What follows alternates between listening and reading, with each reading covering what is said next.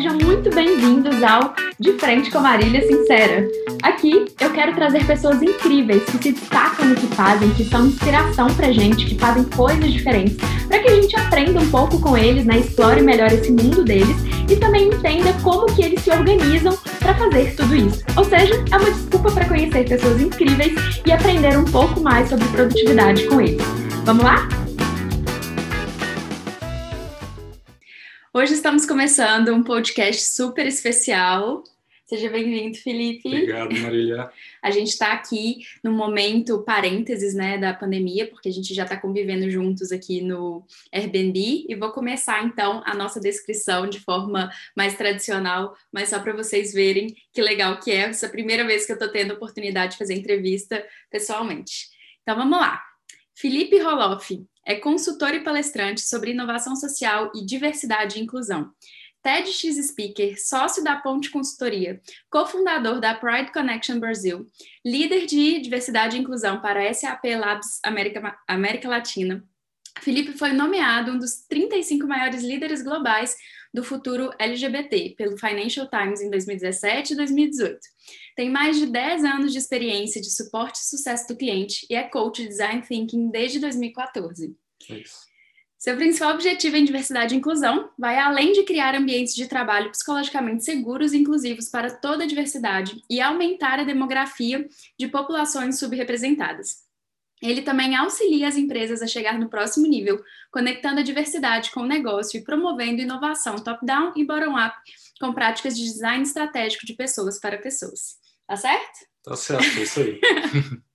Conheci Felipe aqui no Airbnb, estou, que estou em Floripa, e é um grande prazer poder conviver e comprovar seu bom humor e todas as suas habilidades, que vão desde filosofia culinária, sempre regada a uma excelente playlist e expressões gaúchas. Bah. bah, é um prazer tê-lo por aqui, Felipe. É um prazer, Maria. Obrigado pelo convite. Obrigada. Bom, eu sempre faço essa introdução, mas agora eu quero escutar de você. Quem é Felipe Roloff? Felipe Roloff por Felipe Roloff. Entendi. Quem é Felipe Roloff na fila do álcool gel, né? é, então, eu, eu acho que eu sou uma pessoa que gosta de, além de, acho que talvez seja meio clichê, mas gosta muito de desafios, né? De incomodar um pouco e encarar o status quo.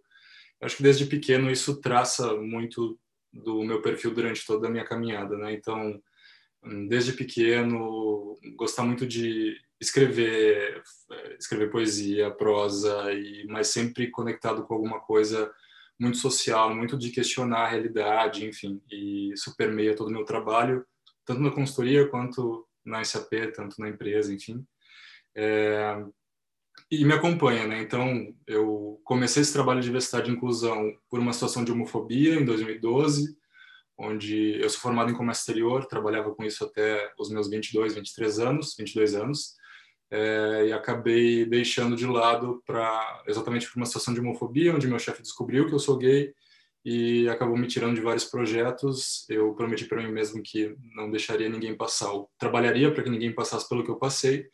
Isso começou a definir muito meu futuro. Né? Então eu entro numa nova empresa, que é a SAP, isso aconteceu em outra empresa, e começo a fazer esse, a me conectar com esse trabalho, né? Uh, de novo entendendo que estava tudo errado, né? Quando a gente fala de estrutura social, quando a gente fala de preconceito, quando a gente fala é, de possibilidades e necessidades urgentes de mudança, é, uma das minhas sócias, a Lau Patrão, sempre fala: não há nada mais revolucionário e urgente do que incluir pessoas. E é isso que eu faço hoje. Então tem muito muito disso em tudo, em toda a minha construção, todo o meu trabalho. Ótimo. E isso foi como você começou? Como que de fato você criou uma área de trabalho exatamente dentro dessa área de diversidade e inclusão? Como que funciona?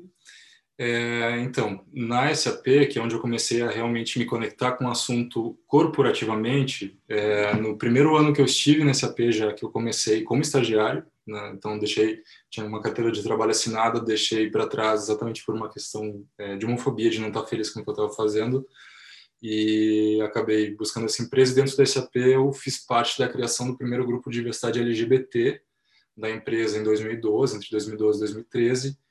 Me conectei como voluntário e fui aprendendo, né, empiricamente, através de, de experiência, o que, que era trabalhar diversidade e inclusão dentro de uma organização, dentro da estrutura que a gente tanto fala, né? E, e que traz essa, esse, que fala muito desse diálogo que eu tento trazer entre o corporativo, entre o ativismo, pensar estrategicamente pensar em como mudar e hackear o sistema por dentro, né? Então é muito sobre isso. É, fiz parte desse grupo voluntariamente, depois acabei assumindo algumas algumas é, responsabilidades, então liderando esse grupo no Brasil, depois na América Latina, é, acabei, depois disso, liderando o grupo de diversidade e inclusão de uma forma geral para todas as populações no Laboratório da América Latina, que você falou antes, e agora, junto com isso, também sou líder global do time de experiência de clientes da SAP, para diversidade e inclusão. É isso. Tá. Maravilha. É, só para as pessoas entenderem, a SAP é a empresa que você trabalha hoje. Isso. Né? E você tem. É, é uma empresa de quê? eu tenho a SAP é uma empresa de gestão de softwares, na verdade ela desenvolve softwares, é uma empresa alemã, maior empresa do mundo para softwares empresariais, então é, ela é bem conhecida dentro do ambiente corporativo. E eu tenho essa outra empresa da qual eu sou sócio, com mais três sócias, que se chama Ponte, é, é, consultoria para diversidade e inclusão. Então, onde eu consigo também trabalhar e prestar consultoria para outras empresas. Então, faço um trabalho dentro de uma empresa, como líder e também fora como consultor. Ótimo. E, Felipe, você já, nas nossas conversas, já me falou que as empresas que investem de, de fato nessa área de diversidade e inclusão, elas têm vários tipos de retorno, de uhum. lucros, né? É, me conta um exemplo, compartilha para a gente poder entender melhor como que é na prática. É, de forma muito prática, é, pragmática, criar um ambiente seguro para que todas as pessoas possam ser elas mesmas, né? Que para todas as pessoas, para que todas as pessoas possam se expressar livremente faz com que a gente também uh, destampe o, o, como a gente o inglês o unlock, né, o desbloquear. A gente desbloqueia o potencial de inovação dessas pessoas, né? A gente desbloqueia a possibilidade dessa pessoa trazer o que é mais íntimo dela no sentido do que é mais inovador, porque a inovação ela está na diversidade, a realidade só existe com a diversidade, né? Uhum. E quando as pessoas conseguem trazer, da sua opinião, é, sem que ela seja julgada de uma forma uh, hierárquica né, em relação a, a, valores, em relação a características. Né? Quem é que nunca ouviu a seguinte frase? Ah, errou porque é mulher. Ou fez aquilo porque é gay. E várias que vão piorando cada vez mais, né? Sim. Mas é um ambiente onde essas palavras e essa, na verdade, essas frases não existem, né? Onde as pessoas podem ser quem elas são e a partir disso elas consigam contribuir para esse ambiente mais inovador. É, isso não só aumenta a produtividade das pessoas, como elas vão trabalhar mais felizes, elas vão faltar menos, ficar menos doentes. Então, é uma questão também de felicidade no trabalho. É, vão se engajar mais com outros trabalhos, vão se engajar mais com as outras pessoas, vão ficar sem medo de conversar com uma liderança por, sei lá, medo de ser julgado.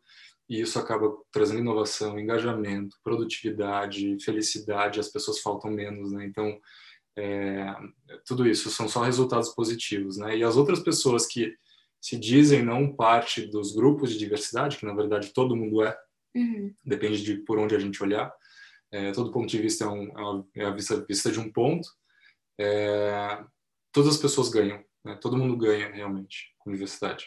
Maravilha.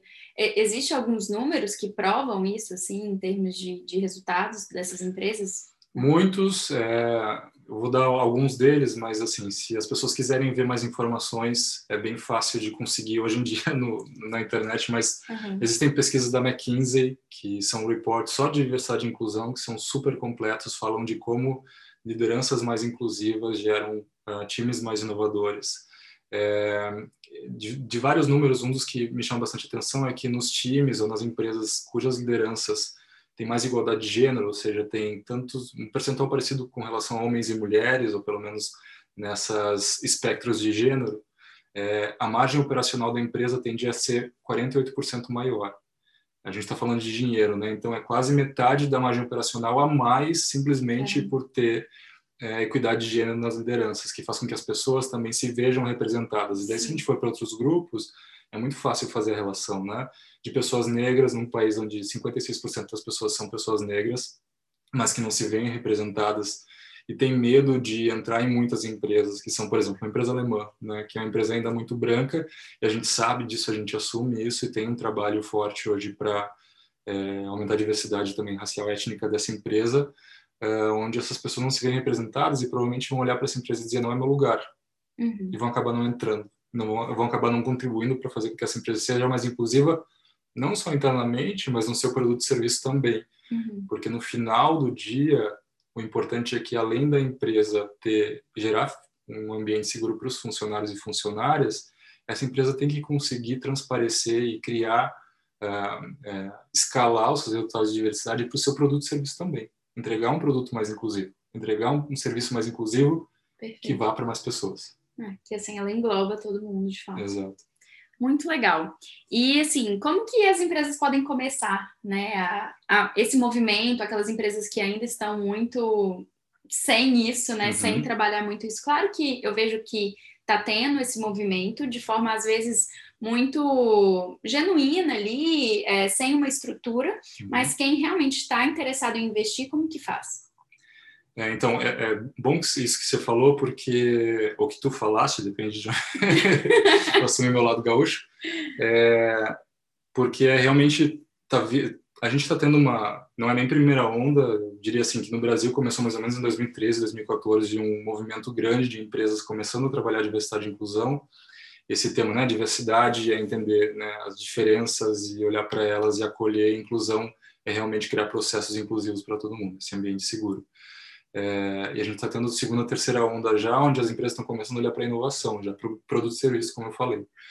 E para começar, eu acho que primeiro entender que é um processo, e é um processo, não é rápido, ele demora, porque ele mexe com estruturas, ele mexe com valores, cultura. mexe com cultura, né? Eu sempre falo que a, a nossa estrutura uh, gera a nossa cultura, que gera a nossa forma de educar, e que gera a gente, né, que nos educa. Então, de certa forma, toda essa estrutura que é preconceituosa, né, que é excludente, também nos ensina a ser assim. E o primeiro passo é se assumir impossibilidade de desconforto, porque não existe inovação se não for desconfortável, assim como não existe falar de inclusão se não assumir que é possível e é importante se sentir desconfortável, né? É, que é possível, que a gente vai errar e é muito provável e assumir que esse lugar do erro é um erro muito ele é um lugar muito importante né? Até porque em ambientes mais seguros as pessoas erram mais mas também acertam mais e inovam mais porque o erro é tido como parte do processo.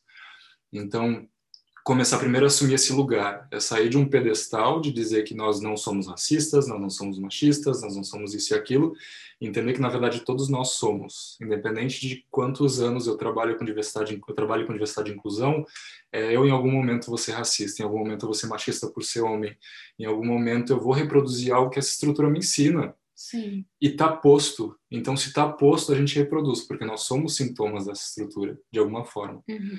Então, o processo de primeiro decidir não ser um sintoma mais.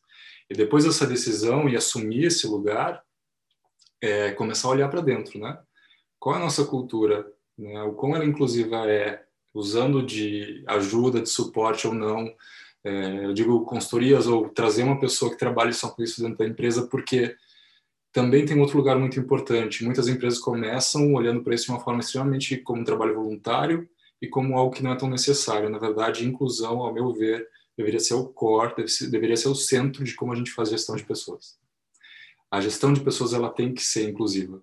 Ela já tem que ser pensada desde o começo, porque tudo que vem depois e tenta resolver as coisas do jeito que elas estão é remendo. Uhum. A gente faz muito remendo, né? É, inclusão para pessoas com deficiência hoje ainda é remendo. A gente uhum. deveria pensar nos nossos produtos já inclusivos para todo mundo. Né? É, então, é se pôr nesse lugar de possibilidade de mudar. E daí olhar para tudo, né? Produto, serviço, processos, perguntar para as pessoas, entender, fazer o teste do pescoço. Sabe o teste do pescoço é assim, você está dentro de uma empresa e olha para as pessoas, ou pelo menos né, tenta analisar as pessoas que estão lá e olha em volta e se pergunta, tá, quantas pessoas nós temos que são pessoas negras? Por isso que é tão importante, né? Todo mundo fala, ah, agora vamos começar a contar as pessoas. É importante porque nos diz o que está acontecendo. Se em uma empresa a gente tem só pessoas brancas, que é a população da qual pertence a narrativa hegemônica, né? São as pessoas com mais privilégios na nossa sociedade. Infelizmente, eu faço parte dessa população. É, se tem só pessoas brancas, só homens, só pessoas heterossexuais, pelo menos assumidas, né? Uhum. É, e e a gente olha para isso e vê que não tem essa não tem diversidade, alguma coisa está errada. Então, diversidade e inclusão é isso, é basicamente olhar para dentro e se perguntar quem não está, olhar para fora e se perguntar, tá, de quem não tá, como essa população tá lá fora, então se tem 56% de pessoas negras no Brasil, como a gente está refletindo isso dentro da nossa, da nossa empresa? E depois se perguntar por quê?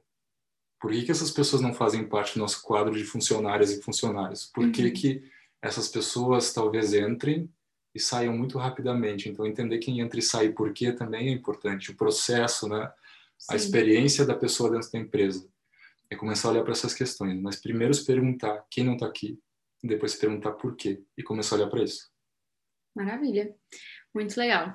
E assim, para a gente fechar esse quadro, porque eu sei que se deixar fala horas e horas, é, mas assim, agora saindo um pouco do olhar empresarial e indo mais para o individual. Uhum. Eu, Marília, assim, ainda tenho muito a avançar nesse, né, nesses aspectos. Como que você sugere que eu possa me desenvolver melhor nesses temas?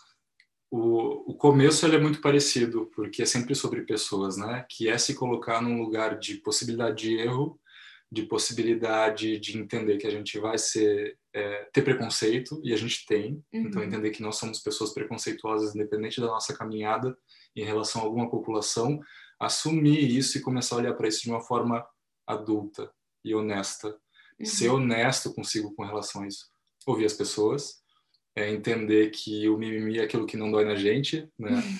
É, como está tanto se falando agora, é, se colocar num lugar também de humildade e, e para aprender, né? É conversar para aprender, não para convencer outra pessoa, né?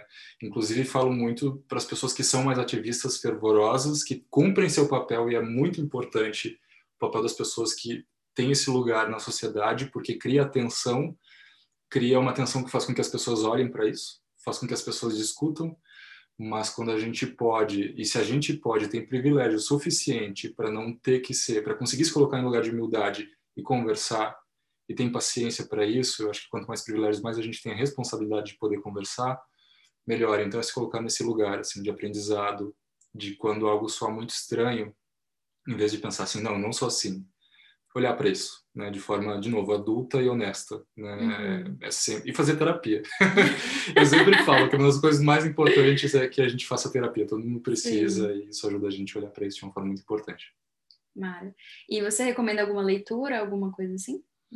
Recomendo, daí depende, né? Depende de quão profundo a gente quer ir, depende do quão, para que lado, se a gente está falando de organizações, então é muito legal olhar esses reports, né, esses, esses relatórios de empresas que são reconhecidas nesse trabalho, então a McKinsey, uh, empresas que trabalham muito bem diversidade e inclusão, tem listas que saem dessas empresas o, todo ano, né, uhum. globalmente e em cada país.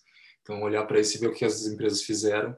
É, quando a gente fala de, de questões mais pessoais, é, tem um livro incrível, ele é grande, mas eu acho que é um dos livros mais bonitos que eu já li, ele é poético e fala de diversidade em todos os aspectos. É, no livro de cabeceira se chama Longe da Árvore, do hum. Solomon. É, esse livro é um livro de, estar tá muito perto, assim. E eu acho que entender um pouco sobre esses vários aspectos, né? E eu vou ser bem clichê com o lugar de fala da de Jamila Ribeiro, é, esses livros pocket é, da coleção Feminismos Plurais tem sobre cada tipo de diversidade, inclusive intolerância religiosa, então é muito legal. São rápidos de ler uhum. e trazem muitos insights. Então a coleção Feminismos, Plura, Feminismos Plurais é, é um lugar bem interessante porque ele parte de uma perspectiva que para mim é mais importante, principalmente no Brasil, uma perspectiva da mulher negra em uhum. relação uhum. a todas as outras questões, uhum. que é a população menos privilegiada do Brasil. Legal. Ótimo, vou deixar de referência aqui pra gente. E agora vamos falar sobre a sua produtividade, Felipe. a gente tem conversado muito sobre isso, né? Mas conta pra gente, você se considera uma pessoa produtiva? Eu me considero uma pessoa produtiva, mas que poderia ser muito mais produtiva. É uhum. isso que eu tô aprendendo. é, eu a gente fala, né? Eu seguro e equilibro vários pratos uh, alguns anos já, porque é isso, principalmente depois de 2019, e que já me custou questões de saúde muito sérias, né? Eu já contei, até posso falar um pouco aqui, porque é importante falar sobre saúde mental. Sim. É, então, comecei mestrado em 2019, junto ao mestrado eu tinha essas lideranças em grupos de diversidade fora da empresa. Final de 2019 eu criei minha consultoria e ainda já trabalhava muitas horas por dia na SAP, né? É, então, em 2019 tive um burnout, né? um processo de esgotamento mental, exatamente por não conseguir conciliar essas coisas. Então, foi um momento que eu olhei de novo para minha saúde mental, me organizei, mas de forma muito superficial, é, e ao mesmo tempo consegui entender o que deixar um pouco de lado, né? Mas que de novo não está dando conta. Uhum. É, eu falo e não deveria falar com tanta tanto orgulho, mas que eu trabalho num caos organizado, né? Eu tenho meu, meu próprio Todo caos. mundo tem sua bagunça organizada. É, minha bagunça organizada, mas eu acho que eu poderia ser com certeza 30, 40% mais produtivo se eu fosse realmente organizado. Uhum. Vamos trabalhar nisso, né? Vamos trabalhar nisso. tá. E o que é produtividade para você? Produtividade, é, para mim, é conseguir fazer aquilo que eu tinha me planejado fazer é, quando me planejo, ou quando eu consigo é, entregar no meu dia coisas importantes e fazer um, um check, uhum. mas com qualidade. É, então, tem uma uma questão de eficiência aí, né? Tipo, mas principalmente efetividade, né? Fazer Legal. eficiente com um tempo mais curto, sem se enrolar demais, mas com qualidade. Uhum. Então, mas eu é, colocando um lugar que para mim eu, eu, prefiro sempre fazer com qualidade e demorar mais. Então, às vezes, por me cobrar muito nesse sentido, é, eu talvez use muito mais tempo do que eu poderia usar, do que eu deveria usar. Mas é isso. Entendo. Bom, gente, ele está falando assim, mas na verdade ele faz muitas coisas, né? Vocês puderam ver aí pelos resultados dele, pelos, é, por tantos títulos. E, assim, acompanhando ele aqui, né? O Felipe aproveita bastante sua vida, ele, ele é poeta, tá, gente? Ele vai lançar seu, seu livro de poesias, ele gosta muito de música, gosta muito de aproveitar, cozinhar, enfim. Como que você dá conta de fazer tudo isso, Felipe? Essa é a pergunta que não quer calar. Então, a gente tem, tem que fazer um parênteses, porque eu acho, eu acho, não, tenho certeza que, bom, a gente está algum tempo juntos, né? A gente está dividindo um Airbnb num lugar que é um lugar muito bacana, perto da praia, então que é uma decisão de vida que eu tive há algum tempo. É, tirar esse tempo para mim, onde eu me permito ser menos produtivo. Sim, eu também. É, onde eu me permito fazer mais coisas que eu gosto, é, onde eu me permito fazer coisas que me dão prazer, como além do meu trabalho que me dá prazer, é, mas cozinhar, ouvir música, é, fazer exercício de fato, enfim, ler, é, fazer coisas, assistir televisão, assistir filmes ruins. É, então, dá tempo de fazer tudo isso, mas sabendo também que em algum momento do meu mês eu vou voltar para casa e vou trabalhar muito mais. Então, tem essa é, e daí, assim, é, tem que me organizar muito mais, né? Aquela coisa de fazer marmita mesmo, de pedir comida e não parar. E, e, daí, aqui eu não tenho feito muito isso, mas me ajuda muito é, correr em momentos que eu estou muito estressado, porque a minha forma de meditar, eu tinha te contado, né? A minha forma de relaxar é correndo, é quando eu tenho várias ideias. É, mas é isso, é, sou workaholic total, assim, quando eu estou mais em casa trancado, enfim. Entendo. Então, assim, tem a ver com o equilíbrio, o, o desequilíbrio do equilíbrio também, uhum, né? Uhum. De fazer alguns sprints no trabalho, depois fazer alguns momentos de relaxamento. É isso. É e isso. hoje, pelo que pelo senhor fala, eu acho que de todas essa dessa parte, assim, você está buscando esse equilíbrio de uma forma um pouco mais estável, isso. né? E, e para longo prazo, porque e planejada, é. né? Porque é isso, né? Eu não tenho, lógico, também por muitas questões de mudanças no meu trabalho é, na empresa e tem sido assim, só tem sido assim nos últimos três anos. então é o, é o momento de conseguir deixar de lado essa desculpa, né? De, ai, ah, tudo muda o tempo todo, porque tudo muda o tempo todo de fato. Sim. E começar a me planejar de como realmente me organizar para receber essa mudança, que ela venha já uhum. de um jeito mais fácil Sim, e que tudo isso ocorra de uma forma mais fluida para que você possa ir desvinculando cada vez mais dessa questão do burnout, do workaholic, de uma forma que não te faça bem. Seja saudável, né? É. De forma que seja saudável. Exato, porque assim, é, a gente que trabalha com coisas que a gente ama, que a gente realmente gosta, a gente tende a trabalhar mais, uhum. né? Porque tem sempre oportunidades bacanas aparecendo e, e é mais tentador, né? ficar no módulo só trabalho. Uhum. Então é muito importante que ele, eu e todos nós é, pensamos a respeito disso e, e trazemos isso para a pauta, gente, porque realmente é algo que eu estou atendendo assim diversas pessoas com essa temática, com esse excesso de trabalho, especialmente depois de 2020, né? Então, que bom que você trouxe esse tema também. Mas falando do que funciona hoje para você, assim, tem algum hábito que você não abre mão, alguma coisa que não pode faltar no seu dia? No meu dia, é, assim, o que não pode faltar na minha semana por, que por experiência me faz ser muito menos produtivo é exercício físico. Isso de fato, assim, e nos dias que eu sou mais produtivo são os dias que eu acordo mais cedo e faço algum exercício, nem que seja o correr, né? Então, é, é muito certo, assim, para mim. Se eu consigo acordar cedo, que para mim é bem difícil, mas eu vou conseguir começar a criar uma rotina de acordar cedo todo dia. É, cedo eu digo, quando falo cedo é seis, cinco e meia, né? Esse é o cedo para mim. Sete e meia, oito horas é meu horário já de acordar normal. Mas fazer isso e correr e ter esses 20 minutos de, de meditação é, em movimento é, são os dias que eu melhor trabalho, que eu melhor rendo e que eu consigo ainda trabalhar e no fim do dia malhar, né? Uhum. Fazer um outro exercício mais pesado. É, então, para mim, e terapia, né? Então, terapia e exercício são as coisas que fazem que esse exercício, falando, né, que esse processo também, momento de meditação, é o que me ajuda muito, assim. É, acho que é isso, assim, que não pode faltar. E para o seu dia é café, né? E café. muito café. Eu vejo. Um, e qual que é a sua maior dificuldade hoje?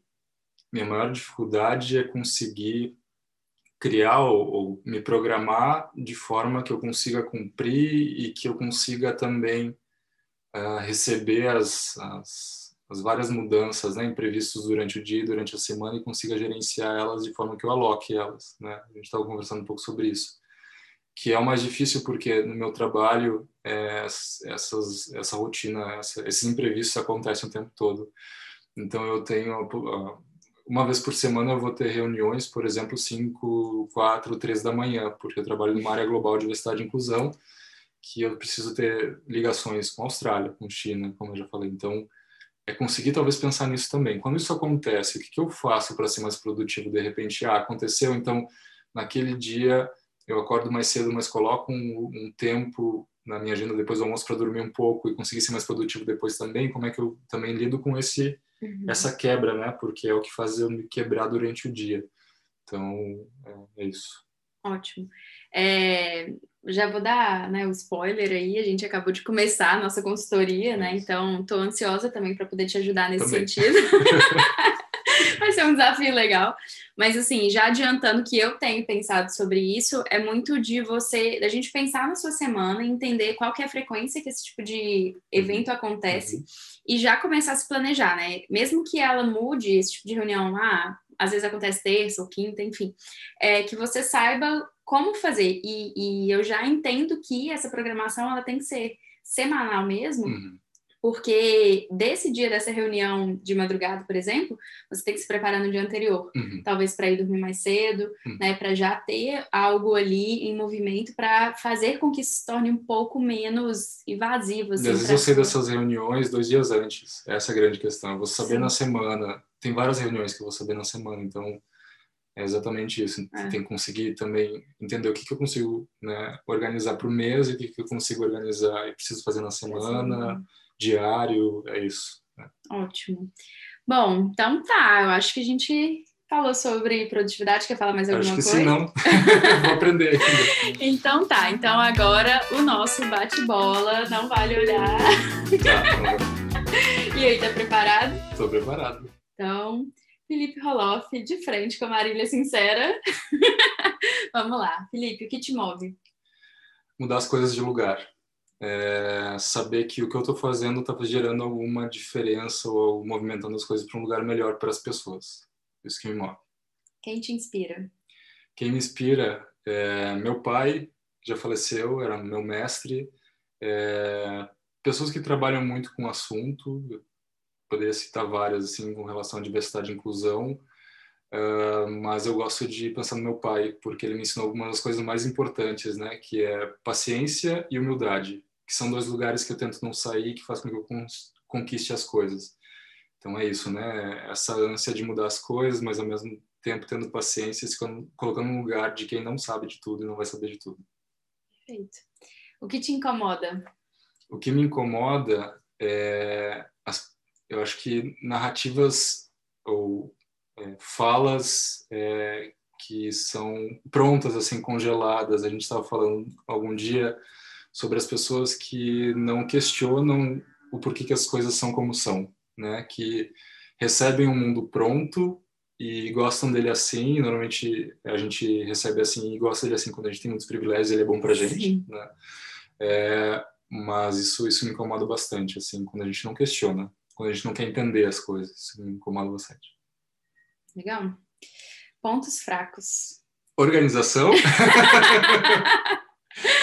é, foi bem difícil para mim, ainda é, conseguir tomar decisões duras e mais sérias, de, por exemplo, demitir alguém é, que vá tratar desse lado de bater lá um pouco na porta do Felipe Bonzinho e dizer, olha, você não deve, não pode ser bonzinho, até porque isso não é bom.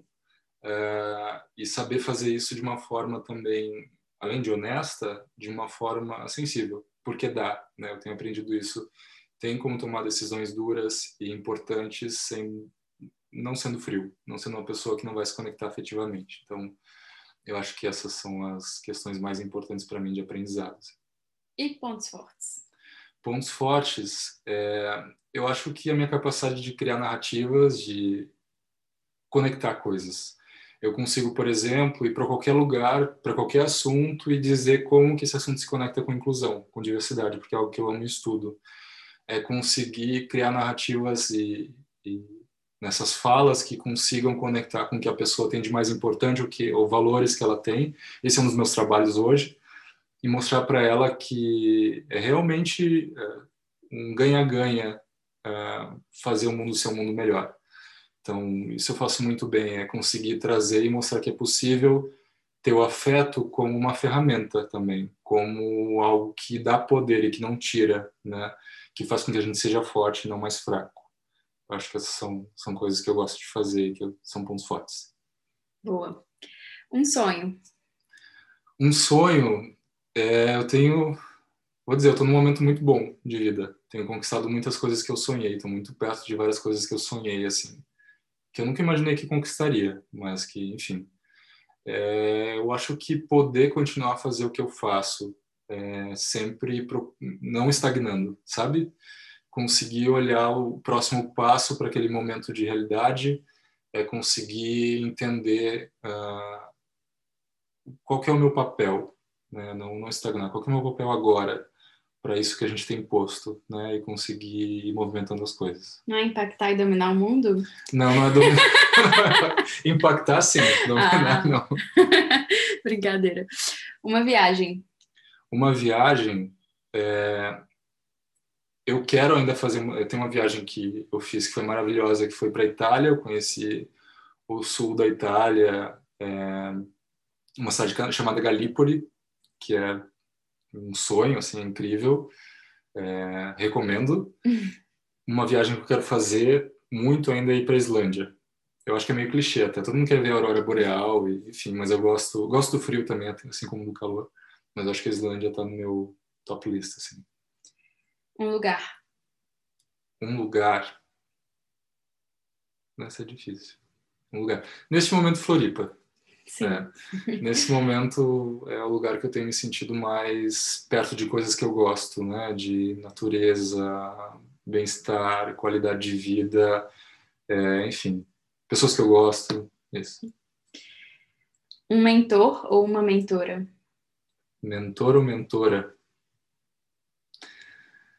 Mentora, eu vou dar o nome da minha da pessoa que foi minha primeira gerente no SAP, que eu tenho muito orgulho de, enfim, de ter se conhecido ela, que é a Fernanda Formento. Hoje ela trabalha ainda na CP em outra, em outra área e é uma pessoa extremamente inteligente, perspicaz e ainda consegue ser afetuosa. Então, aprendi muito com ela. E meu pai, né, como eu falei antes. Sim. Uma empresa?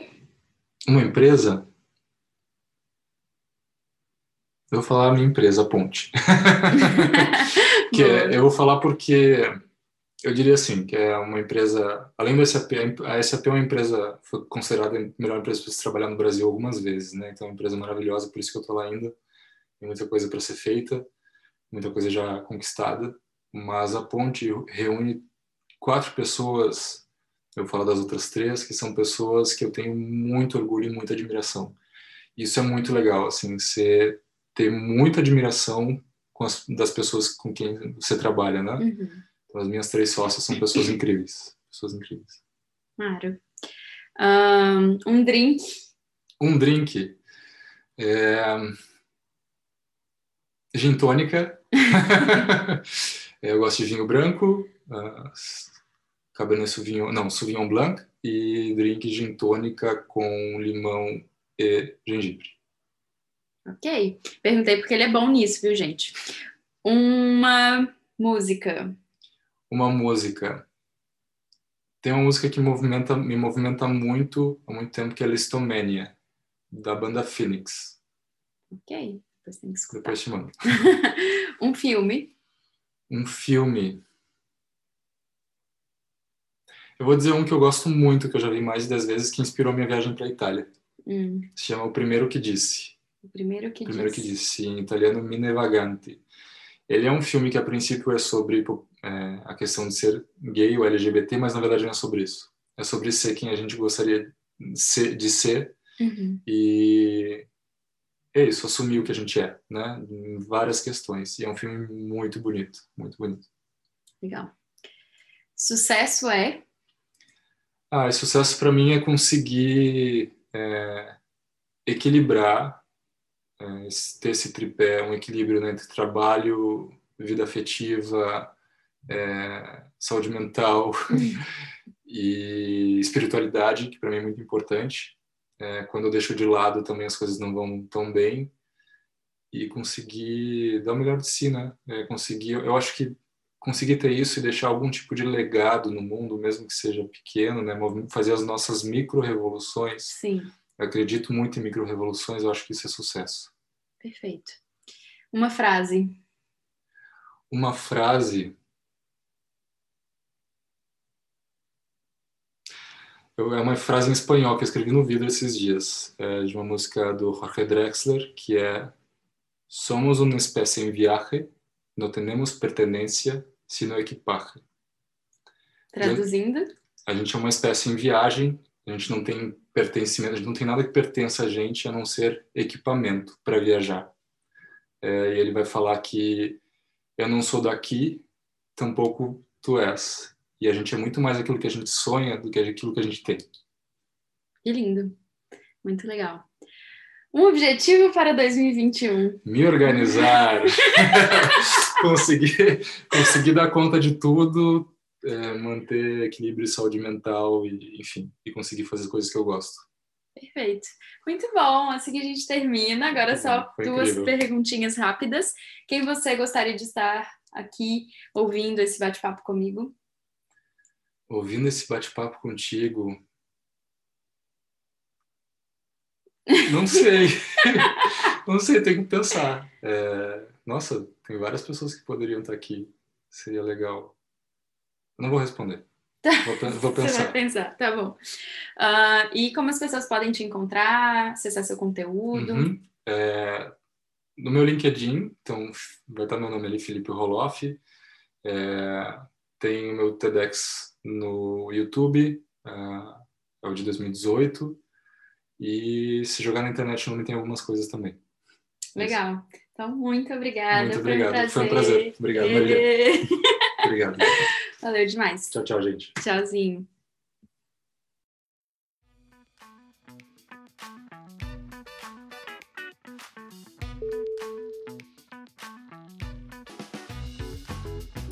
E esse foi mais um De Frente com a Marília Sincera. Espero que vocês tenham gostado. Para me acompanhar mais, é só me seguir no Instagram, arroba Organização Sincera, ou nas minhas outras redes sociais. Muito obrigada e até a próxima!